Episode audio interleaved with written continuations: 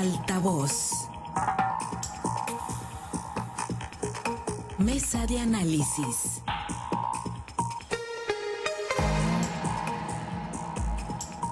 Estamos, estamos de regreso, tenemos más aquí en Altavoz. Gracias por seguir en, la sintonía de las estaciones de Grupo Chávez, también a través de nuestras plataformas digitales, nuestro portal www.noticieroaltavoz. Gracias a quienes nos acompañan en línea y también está la alternativa de Facebook Live. Ahí puede seguir la transmisión en la fanpage Noticiero Altavoz. Dele seguir, dele activar notificaciones.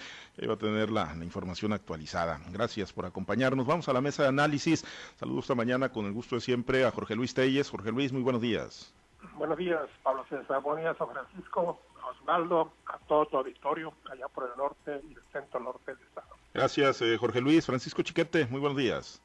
Buenos días, Pablo César. Buenos días, Jorge Luis, Osvaldo y a todo nuestro público. Muchas gracias. En unos minutitos saludamos también a Osvaldo y al señor Pacheco.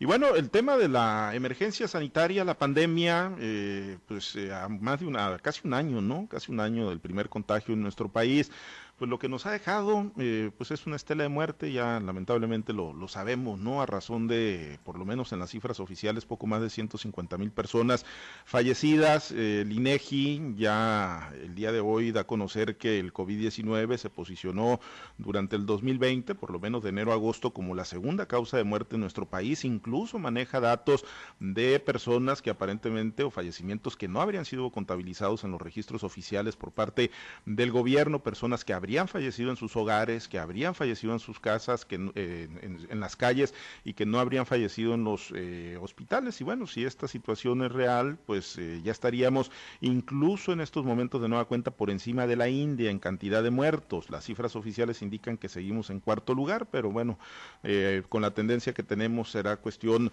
de horas o de días para pues volvernos a meter al nada honroso podium, ¿no? Ese deshonroso podium medallero de países con mayor cantidad de muertos, eh, solamente por debajo de Estados Unidos y Brasil. Ahorita todavía estamos por debajo de la India. La India, un país con 11 millones más de habitantes que, México. Eh, un presidente contagiado de COVID-19, el encargado de la estrategia aislado, porque, bueno, pues tuvo contacto con el presidente Andrés Manuel López Obrador. Y bueno, pues eh, en ese sentido, el manejo de la pandemia, la emergencia sanitaria, todo lo que nos ha dejado, una vacuna rusa que parece ser la gran apuesta y que no está autorizada por las principales comunidades científicas del mundo. Jorge Luis, eh, pues yo no sé, digo, a mi juicio y en mi opinión, pues muy, muy, muy mal manejo de la, de la pandemia. Bloomberg ayer decía, México es el peor país para estar en, en, medio de esta pandemia de las 53 que se supone son las naciones económicamente más fuertes del país. Jorge Luis, pues una, una pandemia que ha dejado un desastre en México pues había que agregar a los que se mueren en casa uh -huh. y los casos no reportados, también a los que mueren en hospitales privados. Yo de acuerdo a lo que checo todos los días en la ficha informativa que da la Secretaría de Salud del gobierno del Estado, nunca veo por ahí defunciones en hospitales privados. Siempre veo que el Hospital General, que el Hospital del Seguro Social, que el Hospital de, del ISTE y así. Pero nunca veo los que mueren en hospitales privados, que también, que también son muchos donde tampoco es garantía de que porque tú te vas a un hospital privado, la única garantía que tienes es que vas a perder todo, todo tu dinero y el de tu familia, el, patri el poco patrimonio que puedas haber acumulado hasta entonces, porque son los desalmados para cobrar. Desalmados, uh -huh. Igor, que me quedo corto con, con, este calificativo. Pero eso no es el caso de, de lo que nos ocupa, lo que me estás eh, tocando el tema es de que no que no hay registro de, de estas personas que mueren en hospitales privados. Efectivamente, al menos aquí en Sinaloa, y de acuerdo al reporte oficial, yo no veo que aparezcan por ahí los hospitales privados, salvo por allá alguna que otra excepción, que en este momento ni siquiera, ni siquiera la recuerdo. Evidentemente son más, muchos más los muertos, muchos más los casos, porque también hay casos de, de hospitales, eh, clínicas privadas donde tampoco se reportan, entonces estamos realmente ante una ante una verdadera tragedia y falta la segunda parte. México evidentemente carece de la logística para aplicar la vacuna. En los Estados Unidos, con todo y el montonal de casos más que tiene en México, obviamente porque pues, tiene una población mucho mayor, se está aplicando la vacuna ya con agilidad. Aquí en México no sabemos para cuándo, es un cruce de información, información encontrada, es terrible lo que está pasando en México, un presidente que ordena que no se que no se declare su estado de salud, lo que me parece totalmente absurdo e inverosímil. ¿Cómo es posible que prohíba que su ciudadanía conozca su estado de salud? Es una cosa inconcebible. El secretario de salud aislado también, el subsecretario, perdón, aislado. Entonces esto es, es verdaderamente crítico, caótico, las vacunas que se compran supuestamente, vacunas que no están autorizadas por la, por la COFEPRIS, vacunas que no están certificadas por la Organización Mundial de la Salud y que ni siquiera llegan, no deja tú que estuvieran, que, que llegaran, ¿no? Se habla de 22 millones de, de, vacunas de la, de la vacuna rusa, pero pues ¿dónde están? Pues ¿dónde están? Ya realmente es una situación desesperante, catastrófica, que no sabemos hasta dónde, hasta dónde puede llegar. Hay mucho dolor en la mayoría de los hogares de México, dolor, coraje, rabia contra nuestras autoridades que definitivamente no supieron, no supieron controlar la pandemia. Y sin embargo... Podrán decir que, sí. No, no, adelante Jorge Luis. Eh. Sí, podrán decir que en Estados Unidos también, también muere mucha gente. Pues sí, efectivamente, ¿no? Muere mucha gente también, igual más que en México, pero ya se ve que hay un control, que hay un sistema, que hay métodos que están atacando la pandemia. Aquí en México, desde que empezó la pandemia, lo único que hacemos es contar eh, contar muertos, es todo lo que se hace aquí en México. Y realmente, pues esto es, te digo, gravísimo, desesperante, preocupante, frustrante, porque pues los que todavía, a pesar de nuestra edad, todavía nos sentimos con mucha energía para mantenernos activos, tenemos que estar en casa y estar confinados en casa porque sabemos que NASA... Pese todo esto, eh, las cifras, el crecimiento, eh, la cantidad de muertos, eh, México, su gobierno, nuestro gobierno parece pues aferrarse, ¿no? Aferrarse a la estrategia pues si es que se puede llamar así, que desde un principio se ha diseñado a la misma cabeza, al mismo cerebro, manejando los hilos y con una politización extrema también de todas las decisiones que se toman, chiquete, y bueno, pues lejos de mejorar esto va empeorando. Yo creo que la peor parte de nuestra desgracia es esa actitud del gobierno. En todos lados la, pandemia sorprendió, eh, superó las, las reservas, las prevenciones que se habían tomado y entonces puso a la sociedad de cabeza. Les impactó en lo económico, les impactó en la salud. No somos los únicos donde nos quedamos con esta preocupación de tanta muerte. Pero a diferencia nuestra en otros países, se ha corregido el rumbo, se han tomado medidas adicionales, se han buscado nuevas alternativas y aquí no.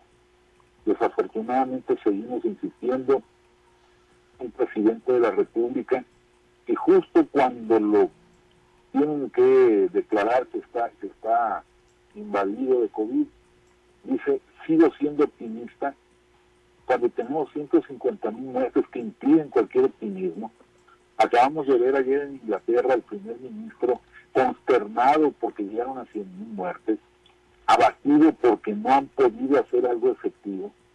Y aquí seguimos con el asunto del optimismo, con el vamos bien, ya vemos las lucecitas al final del túnel. Es una cosa inconcebible. Si, se quiere corregir un problema, lo primero que hay que hacer es reconocer su existencia.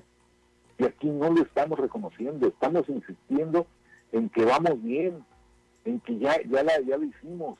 El asunto de las vacunas es una, una cosa muy, muy grave.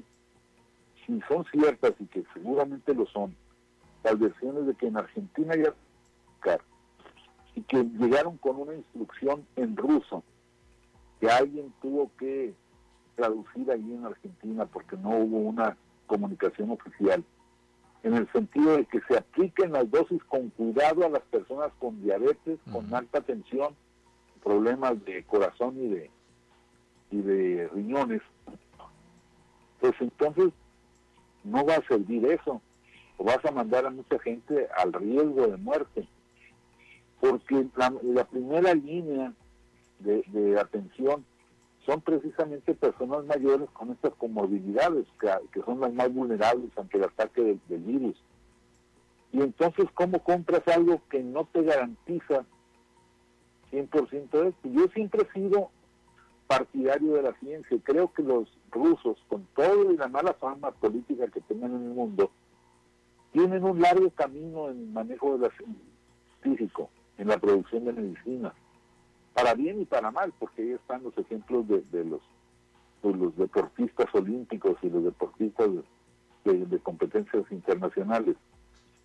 Pero está bien, yo creo que, que sí, sí puede ser efectivo, pero si no se limpian todas esas dudas, si no se despeja todo eso, pues estaremos pensando que nos están mandando a un riesgo muy grave. ¿Y por qué? Porque el gobierno no tuvo la capacidad de compra o de gestión para, para adquirir las, medicinas, las, vacunas que ya estaban autorizadas y ahora anda tratando de agarrarse de lo que sea, de la Sputnik, de, la vacuna china, en fin, y yo insisto, en todos lados hay avances científicos importantes, incluso en Cuba se está hablando de la producción de 100 millones de dosis de vacuna, de su propia vacuna. Hemos intentado siquiera trabajar en ese sentido, pero bueno, el caso es que no hay las garantías de que, eso, de que esas vacunas vayan a resultar. Es, es posible que si estas averiguaciones sobre los efectos secundarios y sobre los eh, riesgos de aplicación se siguen fincando, al último tengamos que escuchar del gobierno que digan, finalmente no vamos a usar la, la y vamos a tener que esperar a que llegue la otra. Y eso significa muerte. Es algo que no han entendido, no les ha caído el 20 en el gobierno. Cuando el presidente dijo que no nos iba a afectar el ceder nuestras dosis a países más pobres, no está tomando en cuenta que entre más rápido vacunen la población, menos muertes puede haber. Pues esto nos indica una falta absoluta de estrategia real, científica y efectiva para enfrentar Indudablemente, y, en esta disputa global por las vacunas, por lo menos las más acreditadas, ¿no? Las que ya tienen el respaldo de la comunidad científica, la de Pfizer, la de AstraZeneca, pues la disputa todavía va a ser mayor, porque a la baja producción se suma ya pues un reclamo de la Unión Europea o de Alemania que está presionando para que se evite la exportación de vacunas en tanto no se regularice la entrega de esos países. Osvaldo, y aquí el tema, pues bueno, eh, te saludo con gusto, buenos días.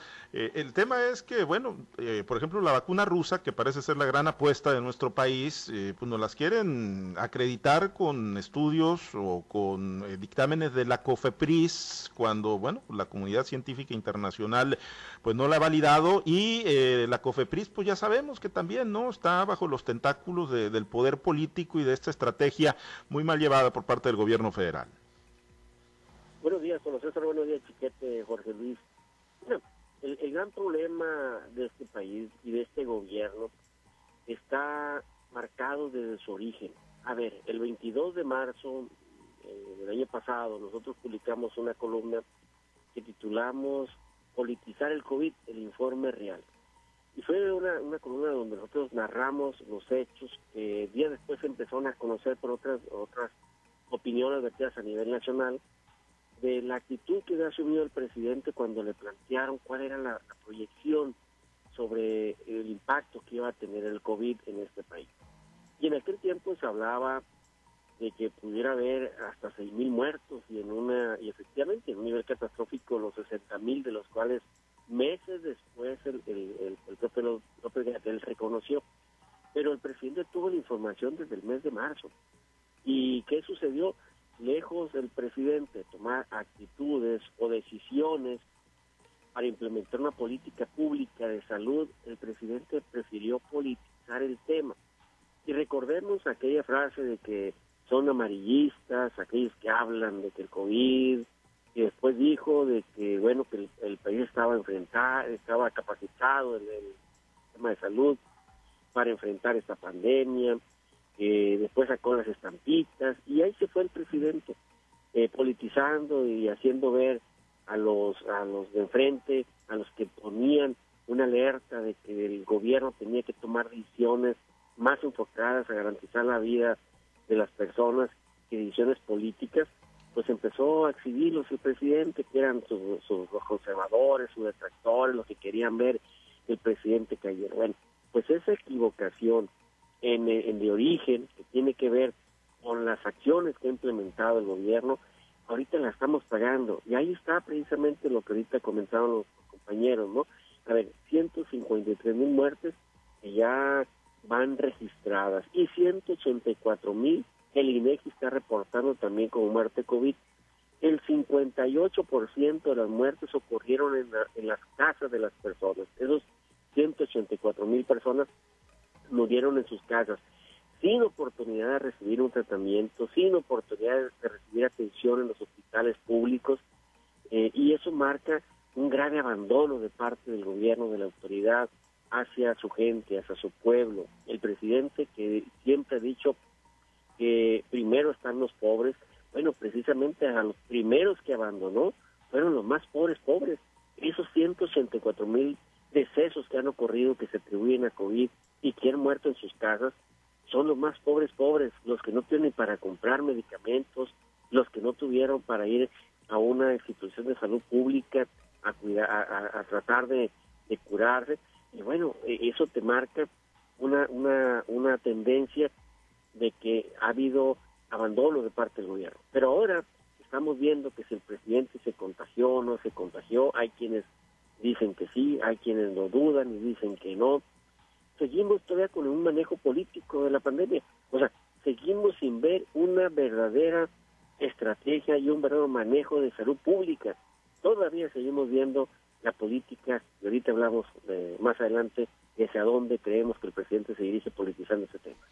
Pues sí, eh, y un claro ejemplo de que, pues digo, debe haber estrategias exitosas, ¿no? Ahorita comentábamos, Jorge Luis, el caso de la India, por ejemplo, que de tener eh, más de 1.300 millones de habitantes, México tiene 126 millones, pues ya lo vamos a rebasar en cantidad de muertos y si queremos ver un verdadero ejemplo de aplanamiento de curva, pues ese lo es precisamente la, la India, ¿no? De, de, haber estado también en niveles muy altos. Hoy eh, la India, por ejemplo, está en menos de 13 mil casos nuevos de, de, contagio de COVID. México ayer reportó más de 17 mil.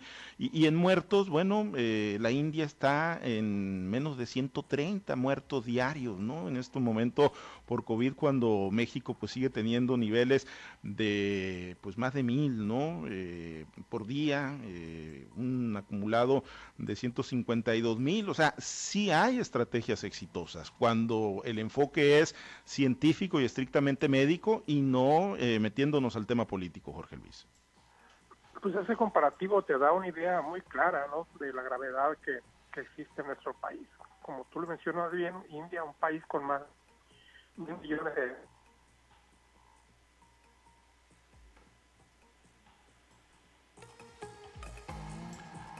Bueno, a ver, ahí mejoramos ahorita la, comunicación eh, precisamente con eh, Jorge Luis Telles. Chiquete, pues eh, lo que le planteamos a Jorge Luis, ¿no? Y lo que planteamos aquí en la mesa, o sea, sí hay estrategias exitosas. O sea, cuando se da un enfoque científico, médico, cuando se despojan de, la politización innecesaria, pues sí tienen éxito. Digo, más allá de que no se va a borrar de la noche a la mañana el, el COVID-19, sí hay estrategias y ejemplos mundiales que están dando, que están teniendo éxito en el combate al COVID-19?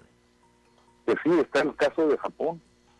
Japón es un país que no tiene tantos muertos, que no tiene significativamente, comparado con México, no tiene tantos muertos, no tiene una cantidad importante, que tiene la misma población que México, y que sin embargo está tomando medidas muy drásticas, muy serias.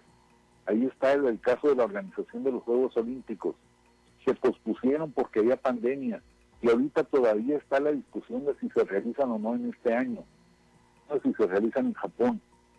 Esto ah, muestra una actitud férrea, una disciplina absoluta sobre en donde la salud es la prioridad. Aquí todavía estamos viendo cómo le hacemos para que los cines abran sin contaminar, para que los eh, gimnasios puedan trabajar sin, sin ser foco de infección. Pues no hay manera. No hay manera. Aquí de lo que se necesita es, por otra parte, enfrentar el problema económico con recursos. Pero estamos en la austeridad franciscana. Y si el presidente dijo que iba a ser austero, no nadie lo va a sacar de ahí. Entonces, ¿para qué es el, gobierno? No es el, sistema que dinamice la, economía por una vía o por otra. Y entonces, ¿para qué vamos a estar hablando del problema de la salud si el gobierno está enfocado en la economía? Son cruces de líneas que no han sido capaces de, de desenmarañar esas gentes, que obviamente les quedó grande el, problema, que empezaron pues diciéndonos no pasa nada, abrácense, salgan, todavía pueden ir a la fonda de la esquina, y ahora pues ya no dicen nada porque no tienen argumentos, solo dicen que vamos bien. Sí, sin que haya un cambio de estrategia. Jorge Luis, eh, retomamos ya, ya eh, mejoramos la, la señal. Eh, escuchamos tu comentario también. Pues te decía que comparar, comparar la cifra de estadística de México con estadísticas de otros países y no no me voy este muy lejos. A Japón pues es un país como pues qué te diré ni remotamente comparable el avance de Japón contra contra el de México.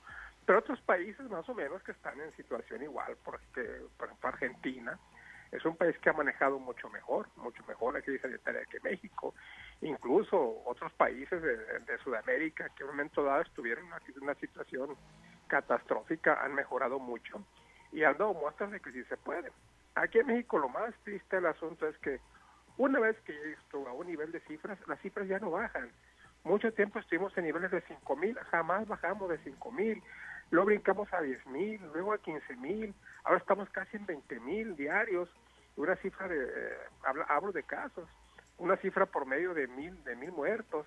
Aquí en Sinaloa también ya la situación se está poniendo fuera de control. De 70 casos que teníamos eh, en el mes todavía antes de diciembre, ahorita ya se rebasó la cifra de 100 y vamos sobre los 110 casos diarios, que son los que reporta, te digo, los que reporta el sistema de salud. Los muertos ya van entre 14 y 15 diarios entonces, de ser Sinaloa una, un estado que se reconoció como que mejor estaba manejando su pandemia, bueno, pues ya la situación también comienza a hacer crisis. Y hay que recordar pues que viene la serie del Caribe que se, está se está confirmando para Mazatlán y al parecer no hay intención de suspenderla. Y esto, bueno, pues este, yo no sé cómo cómo pueden explicarnos que no va a pasar nada, si, si, si se van a jugar los, los partidos a, con público, aunque sea un 45 o 50%, me parece que hay un riesgo. No sé si el gobierno del Estado ya calculó muy bien este riesgo para llevar a cabo. Y ver el comentario por lo que hacía Chiquete de la cancelación de Juegos Olímpicos el año pasado y que es muy posible que se cancele este mismo año. Precisamente por eso. ¿Por qué? Porque se respeta el riesgo tan alto que esto implica. Vamos a ver, ojalá y no. Yo entiendo también lo que decía el doctor Encines, en el sentido de que, bueno, pues es que hay que equilibrar también el factor económico con el factor salud y Ciudad del Caribe representa pues una, una derrama económica importante para Mazatán y para Sinaloa, pero pues eh, la verdad es que genera muchas dudas, inclusive a nivel nacional el tema ya se ha objetado y esto sigue firme y la Ciudad del Caribe empieza ya el próximo domingo. Sí, y el gobernador ayer ratificó que va con público, ¿no? Con el 45% de, de público en el Teodoro Mariscal y, se va a jugar, ¿no? Y no nada más es los que van a estar adentro, sino los visitantes que van a venir de otras partes del mundo del Caribe precisamente a seguir a sus equipos. Ahí hay un tema importante. Osvaldo, pues eh, a ver, ¿cuál es la ruta de la politización o por qué la ruta de la politización de la pandemia por parte del presidente? Bueno, a ver, ¿qué es lo que están observando muchos actores eh, políticos al día de hoy? De esta politización. Al presidente, ¿qué le interesa al día de hoy? Ya nos quedó claro que no le interesa la salud de los mexicanos. No hay una estrategia eh, médica, una estrategia de salud para garantizar eh, la salud de los mexicanos. No hay tampoco una estrategia económica para garantizar que la economía de los mexicanos pues sea también la más adecuada. Entonces, sin embargo, el presidente sabe que está inmerso en un proceso electoral, sabe que se juega el destino de su gobierno en función de los resultados que se tengan el próximo 6 de julio. Por eso no es fortuito que los, eh, el presidente haya optado por primero vacunar a los siervos, los servidores de la nación, antes que a la comunidad médica, a la que está enfrentando día a día, la que está en la primera línea de fuego, en los hospitales, tratando de salvar la vida de otros, arriesgando la suya. No, eso no le interesa al presidente. Lo que al presidente le interesa es, seguir con su ruta política. Y para seguir con su ruta política ocupa precisamente mantener a todo su ejército electoral en las calles, eh, vacunados, que le generen certeza a la gente de que si llegan no van a ser factor de contagio y que sean los únicos que puedan llegar precisamente a la, a la estrategia de tierra que se puede implementar. Entonces, la otra es por qué hoy el gobierno federal, ahora sí, ya se enfermó el presidente, eso dicen, no está documentado recientemente, quienes lo dudan, pero vamos pensando que efectivamente el presidente se contagió. Entonces, es el mejor de los argumentos para tratar de regular las campañas. Y lógicamente lo hemos dicho nosotros, van a ser 80% aire y 20% tierra. Pero si terminas metiéndole regulación sanitaria, médica, a, ejercicios que están realizando diferentes partidos políticos en el presidente y solo lo terminas eh, dejando en el aire, pues bueno, eh, Morena llevaría precisamente un punto a favor. ¿Por qué? Bueno, porque otra vez sería el duelo de las marcas, no sería el duelo de los candidatos. Y hacia allá creo que pueden empezar a dar el siguiente paso. Pero además, en última instancia, en un desbordamiento de la pandemia, porque hoy sí están ya contando muchos muertos, muchos contagios, más de lo que de lo que se estuvo eh, conteniendo meses atrás, ahora reconociendo el INEGI que hay hasta 184 mil muertos más a los 153 que reconoce el gobierno federal, o sea, dando, magnificando ahora sí un problema que se trató de minimizar en meses anteriores, que puede llevar a los malpensados, hay que ser mal pensado en este negocio, a pensar, bueno, y si no le van a dar los números al presidente, ¿cuál es la mejor ruta? Bueno, pues posponer o cancelar las elecciones. Y mientras cancela las elecciones, bueno, había que ver qué dice la ley. Y la ley dice pues, que hay que nombrar eh, gobiernos sustitutos para que convoquen a nuevas elecciones una vez que terminen los periodos, los gobernadores que están o bien los diputados que están. Y ahí otra vez la ruta de la concentración del poder en manos del presidente. En pocas palabras, si ve que no las va a ganar en las urnas, pues ya hay quienes empiezan a ver que la puede ganar en la mesa. Pues, sería indudablemente un escenario muy extremo, esperemos no llegar a una situación, no llegar a una situación de esa naturaleza. Bueno, por lo pronto a estar pendientes. Osvaldo, excelente día, muchas gracias. Habrá que estar pendientes y saludos muchachos. Gracias, Jorge Luis Telles, muy buen día, gracias. Buenos días, Pablo César, buenos días a todos. Gracias, Francisco Chiquete, excelente día. Buenos días, Pablo César. Saludos para todos. Muchísimas gracias a los compañeros operadores en las diferentes plazas de Grupo Chávez Radio. Muchas gracias a todo el auditorio que estuvo permanentemente conectado con nosotros. Manténgase interactuando a través de nuestras plataformas digitales, nuestro portal www.noticieroaltavoz.com. Ahí tenemos información actualizada las 24 horas del día. Nuestra fanpage en Facebook, estamos en Twitter, en Instagram y los podcasts en Spotify. Ahí cheque todas nuestras secciones. En unos minutitos más tendremos la mesa de análisis de altavoz.